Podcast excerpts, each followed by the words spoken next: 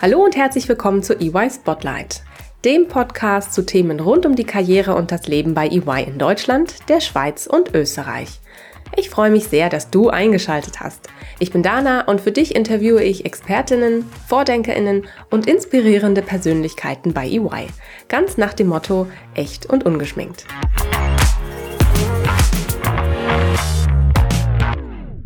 Hallo und herzlich willkommen zu einer neuen Folge EY Spotlight. Voll oder Teilzeit, im Büro oder von zu Hause aus arbeiten. Die Pandemie brachte uns allen das Thema New Work näher. Meine Kollegin Alessa Münch lebt das Thema und treibt es als Direktorin im Bereich Change, Communication und Learning gemeinsam mit ihrem Team immer weiter voran. Ob digitale Gerüchteküche oder KlassensprecherInnen, gemeinsam finden sie immer neue und auch kreative Wege, um das Arbeiten für alle so angenehm wie möglich zu machen. Alessa, ich bin sehr gespannt auf unser heutiges Gespräch und natürlich deine Workhacks. Hallo Dana, ich freue mich sehr, da sein zu dürfen. Schön, dass du da bist. Zum Start gibt's natürlich, wie bei jeder Spotlight-Folge, meine persönliche Frage an dich. Unsere Check-in-Question getreu nach dem Motto echt und ungeschminkt. Ich weiß von dir, dass du zwei Kinder hast. Die haben sicherlich auch schon so ihre Ideen, wer oder was sie mal sein wollen, wenn sie erwachsen sind. Da gibt's ja da die buntesten Ideen. Bei uns zu Hause stehen zum Beispiel gerade ähm, Feuerwehrmann oder Bergretter ganz oben auf der Liste. Frag mich nicht, wie sie darauf kommen. Verrat uns doch mal, welche Wünsche hattest du denn für deine Zukunft? Was wolltest du werden, wenn du mal groß bist? Da hatte ich diverse unterschiedliche Wünsche, was äh, auf der Liste stand. Das war, glaube ich, so phasenabhängig. Aber ich glaube, der erste Wunsch war, ich wollte immer schon gerne was mit Tieren machen. Hat offensichtlich mhm. nicht geklappt. Aber es variierte so von äh, Bäuerin, Ponyhofbesitzerin und Tierärztin. Also so, das waren so die Wünsche in meiner Kindheit, glaube ich. Das ist eine große Bandbreite. Durchaus. Und hast du denn aber wenigstens es geschafft, dir Haustiere zuzulegen? Ich bin groß geworden tatsächlich mit Hunden. Also ich bin mehr so eine Hundeperson, äh, lebe aber jetzt zusammen mit einer Katzenperson. Das hat noch nicht wieder dazu geführt, dass wir uns einigen konnten auf ein gemeinsames Haustier. Und wir warten noch so ein bisschen, bis dann die Kinder so groß sind, dass sie das Zünglein an der Waage sein können und wir dann eine Entscheidung treffen müssen an der Stelle. Okay. naja, dann bleibt es ja spannend bei euch. Sehr Durchaus. Schön. Alessa, danke dir äh, für die Einblicke. Bevor wir jetzt ganz in das heutige Thema New Work einsteigen und äh, das Thema vertiefen, interessiert mich natürlich vor allem erstmal, äh, wie du zu EY gekommen bist. Erzähl mal, wie war dein Weg zu EY? Ganz klassisch über Empfehlungen. Ich habe eine sehr gute Freundin, ähm, wir kennen uns schon seit Schulzeiten und die hat bei EY in der Wirtschaftsprüfung gearbeitet.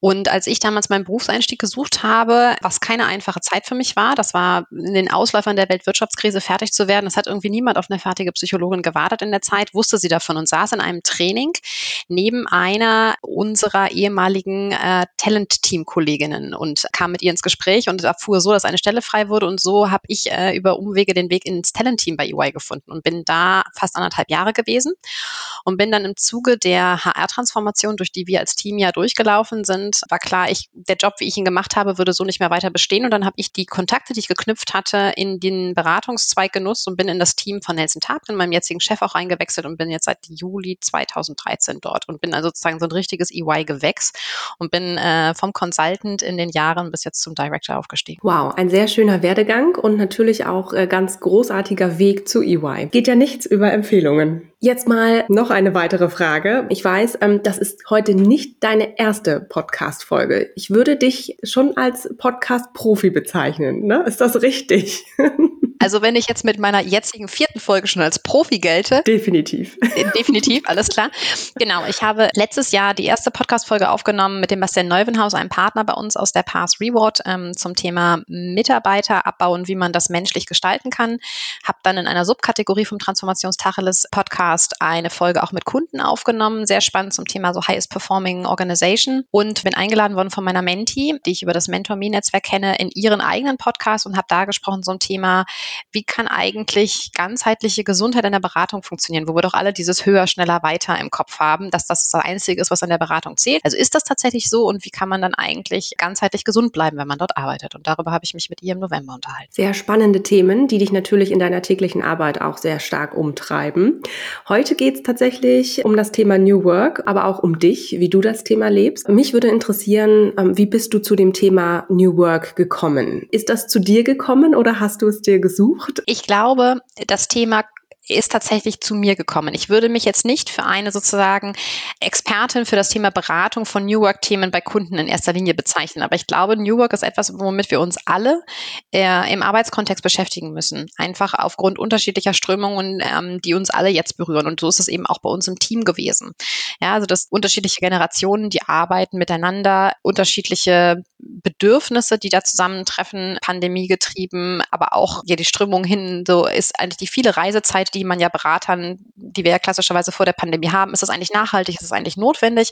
All diese Fragestellungen sind Sachen, mit denen wir uns konfrontiert sind und auf die wir Antworten finden müssen. Und das ist etwas, was bei uns im Team uns sehr umgetrieben hat und wo wir uns, ich würde mal behaupten, im Rahmen der Pandemie, also vor ungefähr zwei Jahren, wahrscheinlich auf den Weg gemacht haben, gemeinsam Antworten mit dem Team auch zu definieren. Und so ist das Thema New Work ein bisschen auch zu mir gekommen und ja, betrifft mich natürlich als Mutter von zwei kleinen Kindern durchaus auch, weil es eben Möglichkeiten gibt, den Arbeitsalltag flexibler zu gestalten, als es vielleicht Generationen vor uns konnten. Definitiv.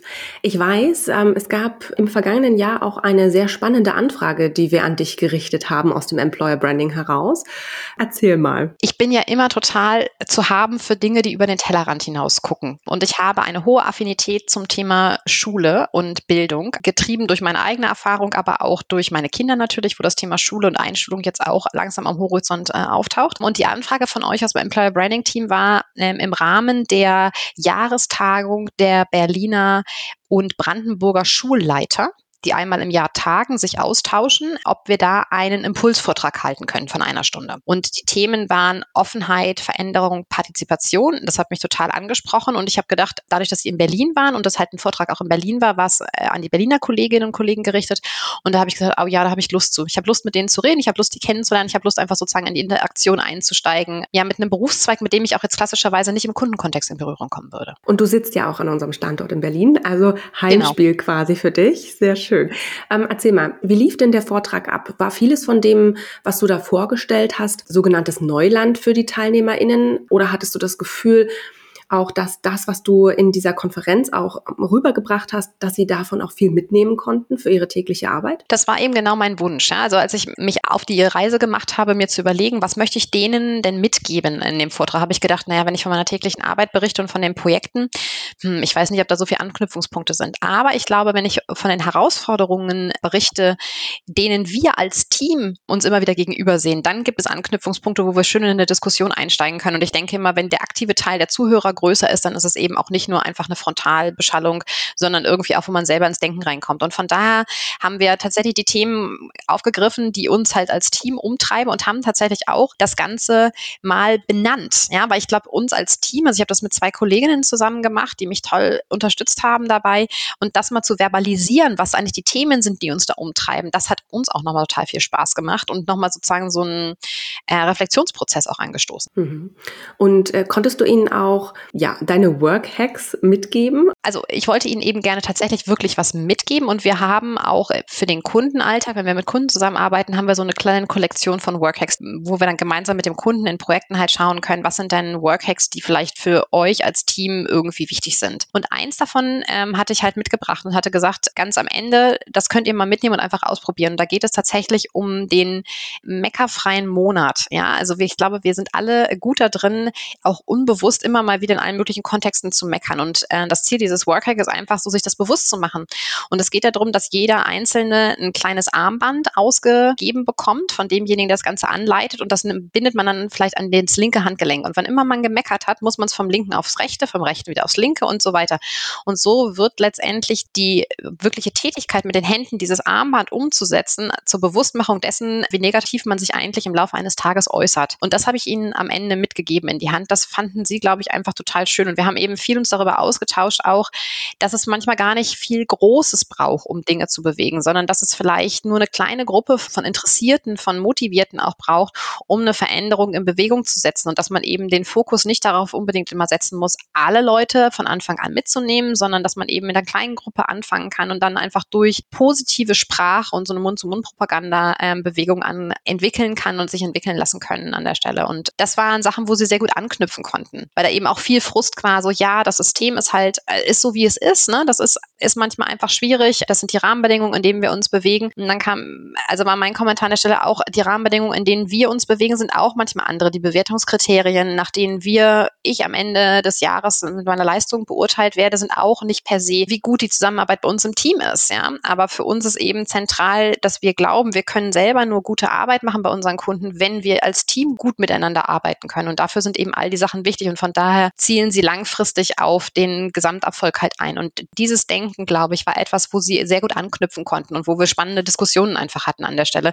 wo ganz viel auch so, das sieht man ja manchmal Leuten an, ne, wenn da so die Augen aufgehen und sie so, ah, aha, wenn man so einen Aha-Moment hat. Das war total schön zu beobachten. Sehr schön. Wie kommst du denn auf solche Workhacks? Das würde mich jetzt mal echt interessieren. Liest du darüber? Hast du das selber auch ausprobiert und gibst dann deine Erfahrungen auch weiter? Wie kommt man da drauf? Wir hatten eine total tolle Kooperation bei uns im Team. Also es gibt hier in Berlin die Lydia Schülken, die das ganze Thema Workhacks tatsächlich auch trainiert. Das heißt, wir mhm. sind im Team alle da drin trainiert worden, arbeiten auch mit denen zusammen und sind so praktisch auf Lesen, mit ihr zusammenarbeiten, auf diese Kollektion Informationen und diese Sammlung bekommen. Und die Kollegin, mit der ich diesen Vortrag gemacht habe, die Katharina Sophie Held aus meinem Team, die kuratiert das und ownt das und pflegt das und ergänzt es und ne, guckt weiter und ist praktisch die Ansprechpartnerin für dieses Thema bei uns. Ich bin von ihr aufgeschlaut worden zu dem Thema und eben auch von dem Workhex-Training, was wir selber durchlaufen haben mit der Lydia. Da haben sich die äh, SchulleiterInnen äh, sicherlich sehr drüber gefreut. Großartig. Jetzt hast du schon ein bisschen anklingen lassen, dass ihr ganz viel auch ausprobiert, selber im Team dass ihr natürlich auch Flexibilität lebt, dass ihr auch ja sehr stark auf das Miteinander natürlich auch angewiesen seid. Das ist klar. Ihr arbeitet in Projekten, ihr arbeitet mit den Kunden zusammen. Da muss natürlich auch ein großes Vertrauen innerhalb des Teams da sein. Wie schafft ihr das? Was macht ihr da? Kannst du uns mal einen kleinen Einblick geben? Das war tatsächlich ja auch für viele in der Pandemie eines der größten Herausforderungen, ne? wegzukommen praktisch aus dem Setting, wo man sich viel persönlich gesehen hat, hin zu einem rein virtuellen Setting. Jetzt waren wir da drin, glaube ich, als Team sowieso schon immer einen Schritt weiter, weil dadurch, dass wir immer schon dezentral gesessen haben, ja, also unser Team ist verteilt an mehreren Standorten in ganz Deutschland. Das heißt, wir haben viel tatsächlich Telefoninteraktion gehabt und mit der Pandemie kam dann das Video dazu. Waren wir sozusagen, was für uns ein, ein, ein bisschen einfacher da reinzugleiten in diese Veränderung. Aber uns haben von so Kleinigkeiten wie immer die Kamera in Meetings anmachen, um die Mimik und die Gestik wieder zu sehen, um auch zu sehen, wie ist die Person. Da sieht man ja schon auch, wenn die Kamera jetzt nicht die allerbeste ist. Du siehst ja, ob jemand müde ist, erschöpft, ob jemand ne, abdriftet oder ob jemand ganz dabei ist, dass die Augen leuchten. Das kriegt man ja schon auch mit an der Stelle. Aber auch tatsächlich solche Sachen wie viel Offenheit und viel wirklich bewusstes Nachfragen und die Frage, wie geht es dir? Nicht nur rein, um sie zu stellen, sondern wirklich mit dem Wunsch auch dahinter eine Antwort zu bekommen, die eben auch ehrlich ist. Und auch selber an der Stelle ehrlich zu sein und einfach zu sagen, also ich bin viel offener geworden in dem, wie geht's mir eigentlich heute und wie viel kann ich eigentlich heute leisten. Ja, also meine Teams wissen das manchmal, wenn ich irgendwie mit, mit Kindern eine schlechte Nacht hatte oder aber der Morgen halt schwierig war, dass ich einfach sage, ich brauche noch einen Moment. Ja, könnt ihr irgendwie für die Zeit im Moment das wegpuffern, können wir das nochmal nach hinten verschieben, dass ich einfach so einen Moment Zeit habe, bis ich auf Betriebstemperatur hochgefahren gefahren bin, weil ich tatsächlich auch überhaupt keine Morgenperson bin. Also das ist mit kleinen Kindern ja durchaus eine Herausforderung. Aber und wir haben dann gemeinsam auch tatsächlich Formate bei uns im Team eingeführt, die uns helfen, nah und eng auch dran zu bleiben aneinander. Also wir haben gemerkt, dass tatsächlich auch in virtuellen Zeiten diese Gerüchteküche, die man ja sonst auf Fluren in der Kaffeeküche und so ganz gut kennt, dass die auch einfach gegeben war und haben dann gedacht, wie können wir das eigentlich kanalisieren und greifbar machen für uns? Und haben dann tatsächlich ein anonymes Dokument, wo wir alle darauf zugreifen können, aber wo nicht klar ist, wer hat was dort eingetragen, wo wir virtuelle Post-its draufkleben können, was eingeclustert ist in, in die Kategorien, was ich gehört habe und immer schon mal wissen wollte, ja, die Fragen, die ich mir stelle und irgendwie nochmal Fragen auch ans Leadership zu bestimmten Themen Themen und wo tatsächlich wir sagen, wir setzen da auf den Dialog und wir sammeln das über meistens über ein Quartal oder über acht Wochen ungefähr. Und dann nehmen sich die Partner bei uns im Team vor, wir clustern es vorher für sie und dann werden Antworten besprochen in der Partnerrunde und dann gibt es einen gemeinsamen Termin mit dem gesamten Team, wo praktisch das Feedback auf, oder die Antworten auf diese Fragen gegeben werden. Und das hat für uns im Team, glaube ich, ist eines der Tools, um irgendwie auch ein Gespür dafür zu bekommen, was treibt denn eigentlich die Leute alle um? Weil man merkt ja schon, das wirst du sicherlich auch kennen als Führungsperson, man kriegt irgendwann weniger mit von den Themen, die so diskutiert werden, von den Fragen, die im Team sind. Und das ist aber so unfassbar wichtig für uns, das zu wissen, weil nur so können wir gemeinsam Antworten finden oder Dinge mhm. ändern, ja, um das das gesamthafte Miteinander wieder besser zu machen. Das hat uns geholfen und wir haben tatsächlich auch, gerade auch bei uns in unserem kleineren Team so Hop-in-Sessions eingeführt. Also, dass wir praktisch für die Consultants und Senior Consultants bei uns eine Möglichkeit haben, mit unserer Partnerin in den Austausch zu gehen einmal im Monat. Und entweder sie bringt Themen mit, die sie gerne mit der Gruppe mal diskutieren möchte, mal deren Stimmungsbild dazu haben möchte, oder aber auch die Gruppe kann Fragen mitbringen an sie und ähm, sie steht sozusagen ein bisschen Rede und Antwort da, um praktisch diese Nähe auch zwischen, oh, ein Partner, oh mein Gott, ich äh, weiß nicht, wie ich mit dem reden soll. Und dem, ich bin ein Consultant, einfach zu verändern und dafür zu sorgen, dass es ein mehr ein Miteinander gibt und weniger diese hierarchische Pyramide, die durch die Titel, die wir alle tragen, automatisch mitkommt, ein bisschen anzugleichen an der Stelle. Sehr schön. Ich finde die Ideen ja großartig und wir, wir hatten dazu ja auch schon mal gesprochen und ich habe direkt äh, das eine oder andere mal mitgenommen und auch mal ausprobiert. Also es ist wirklich ganz, ganz toll, da immer wieder auch neue Inspirationen zu bekommen und ich kann mir vorstellen, dass es auch für das Team wahnsinnigen Mehrwert gibt und eben auch, ja, gerade das, das Hierarchiedenken vielleicht nicht wegmacht, aber die Abstände dazwischen also sehr stark auch verkleinert. Ja, und jetzt ist es tatsächlich bei uns auch so, dass, dass natürlich auch Feedback kommt, dass die Antworten, die ne, in diesen ganzen Gerüchteküchen-Sessions vielleicht nicht das ist, was sich alle erhofft haben. Aber ne, auch das ist ja eine gute, eine gute Diskussion, die da dann angeregt wird, einfach, dass wir halt ne, in einem Großkonzern arbeiten. Das heißt, wir können nicht alle Rahmenbedingungen durch unser Team einfach verändern. Und aber in diese Diskussion reinzukommen, ist, glaube ich, das Wichtige, mit das Miteinander wieder zu stärken und nicht ein, ne, das sieht man ja tatsächlich in der Gesellschaft ganz stark, dass es eine, eine Meckerkultur gibt, aber keinen Dialog miteinander, um zu diskutieren und auch konstruktiv zu diskutieren, was die Schmerzpunkte sind, aber auch was die Möglichkeiten sind, auf diese Schmerzpunkte überhaupt reagieren mhm. zu können. Und das ist, war uns einfach wichtig an der Stelle. Ja. Sehr schön. Großartig. Du hast es vorhin schon ein bisschen anklingen lassen und wir haben auch kurz schon äh, am Anfang drüber gesprochen. Du hast zwei Kinder, du hast natürlich auch ein Privatleben, du bist Direktorin im Bereich. Wie sieht das denn bei dir aus? Wie nutzt du denn New Work äh, für dich? Welche Freiheiten nutzt du für dich im Arbeitsalltag? Ich habe mich daran gerobbt im Laufe der Zeit, mhm. wie man und wie wir das für uns gestalten können und habe eben ganz klar für uns gemerkt, wir als Familie in unseren Bedürfnissen sind anders als andere Familien. Von daher finde ich es immer so schön, dass es eben, es ist keine Blaupause, sondern es ist sozusagen, das, was ich jetzt schildern werde, ist eine Ermutigung für jeden und jede einfach zu gucken, was brauche ich denn, ja, oder was brauchen wir denn als, als Familie. Ich habe schon gesagt, ich bin kein Morgenmensch, ja, ähm, und meine Kinder sind jetzt auch nicht die ganz, ganz frühen äh, Kinder, sondern das heißt, wir, wir sind morgens eher diejenigen, die die Kinder ungefähr bis um neun in die Kita bringen. Ja, aber das heißt, die Zeit für mich vor neun Uhr versuche ich mir, wenn irgend möglich, freizuhalten von irgendwelchen Terminen, um die Chance zu haben, zu frühstücken in Ruhe, gemeinsam zu starten in den Tag und auch um die Kinder im Normalfall mit in die Kita zu bringen.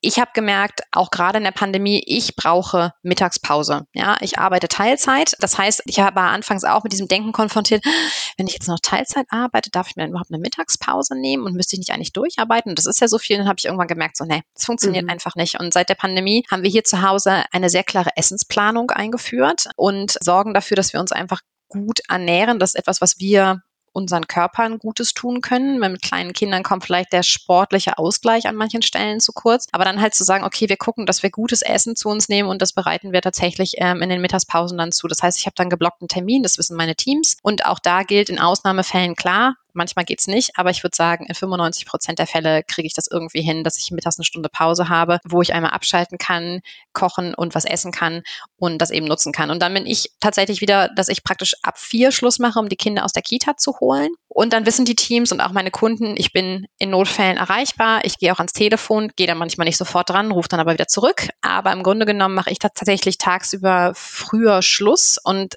nehme die letzten ein, zwei Stunden, die mir dann noch ähm, Arbeitszeit einfach fehlen, nehme die mit in die Abendstunden. Und so spiele ich dann praktisch den Ball nachmittags an mein Team. Mein Team kann dann arbeiten und weiterarbeiten. Und wenn die in den Feierabend gehen, werfen die mir den Ball wieder in mein Feld rüber. Und dann kann ich ihn aufnehmen, wenn die Kinder im Bett sind und kann praktisch dann sagen, dann kann ich nochmal gut in Ruhe was reviewen, kann mir Gedanken machen zu Konzepten, kann auch E-Mails mal abarbeiten und habe sozusagen noch so ein bisschen ruhigere Zeit, wenn der Rest von EY schon in der Pause ist und versuche eben da dieses ich habe inzwischen mal dieses Thema nicht Work-Life-Balance, sondern Work-Life-Blending, dass es halt so ineinander sich gut greift. Das finde ich einen ganz schönen Gedanken dahinter, weil das für mich in diesem Job unfassbar gut funktioniert. Und ich glaube, das ist halt für uns gerade in der Beratung viel, viel einfacher, als wenn ich eine, einen Job hätte, wo ich tatsächlich von 9 bis 18 Uhr in einem Laden wäre oder andersweitig an Kunden arbeiten müsste.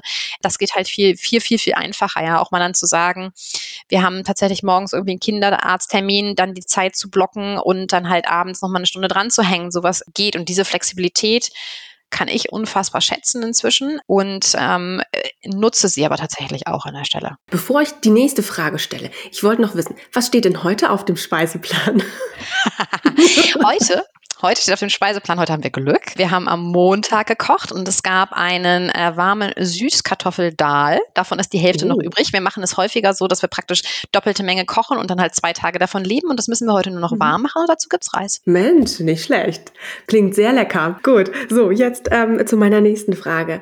Um nochmal auf das zurückzukommen, was du gerade auch ähm, beschrieben hast. Du gestaltest dir deinen Tag so wie es äh, für dich, für deine Familie auch am besten passt, zeitlich. Du bist sehr flexibel und verteilst ja da teilweise dann eben Aufgaben in der Zeit, wo du nicht erreichbar bist, auf dein Team wieder um. Meinst du, ketzerische Frage, das ist ein Luxus, ähm, der an deine Rolle geknüpft ist? Oder ist es beispielsweise auch bei den Consultants oder Senior Consultants in deinem Team so, dass sie sehr flexibel ihren Tag gestalten können? Also wenn ich zurückgucke auf meine Vergangenheit, würde ich sagen, das war ein weiter Weg, den ich da gegangen bin. Und er ist auch bis heute nicht frei von Stimmen, die mich fragen, ob ich das eigentlich wirklich darf. Ja, auch für mich ist das immer wieder auch so ein schieben und ne, mit den eigenen Kritikern leben. Und von daher kann ich mich so gut da rein zurückversetzen, wie es, glaube ich, für Consultants und Senior Consultants ist. Ich würde sagen, ein Stückchen weit ist es natürlich sozusagen an die Rolle gekoppelt, weil ich einfach schon lange im Unternehmen bin und weiß, wie der Hase läuft und Dinge einfach anders einschätzen kann. Das macht es deutlich leichter. Ja? Ich habe nach fast zehn Jahren gelernt, viele Dinge werden nicht so heiß gegessen, wie sie gekocht werden, um in dieser Metapher zu bleiben. Und von daher gibt es mir ein bisschen Ruhe an einigen Stellen. Ja? Und es ist ja auch nicht so, dass diese Flexibilität immer funktioniert, sondern sie ist ja auch gegenseitig, sondern EY fordert ja auch viel Flexibilität von mir in Bezug auf ne, manche Kundenarbeit. Wir haben im Moment auf eine Deadline hingearbeitet. Das hieß dann gestern auch, auch, dass ich halt spontan auch gesagt habe, kann ich noch länger im Büro bleiben? Mein Mann hat die Kinder abgeholt. Ich bin erst später nach Hause gekommen,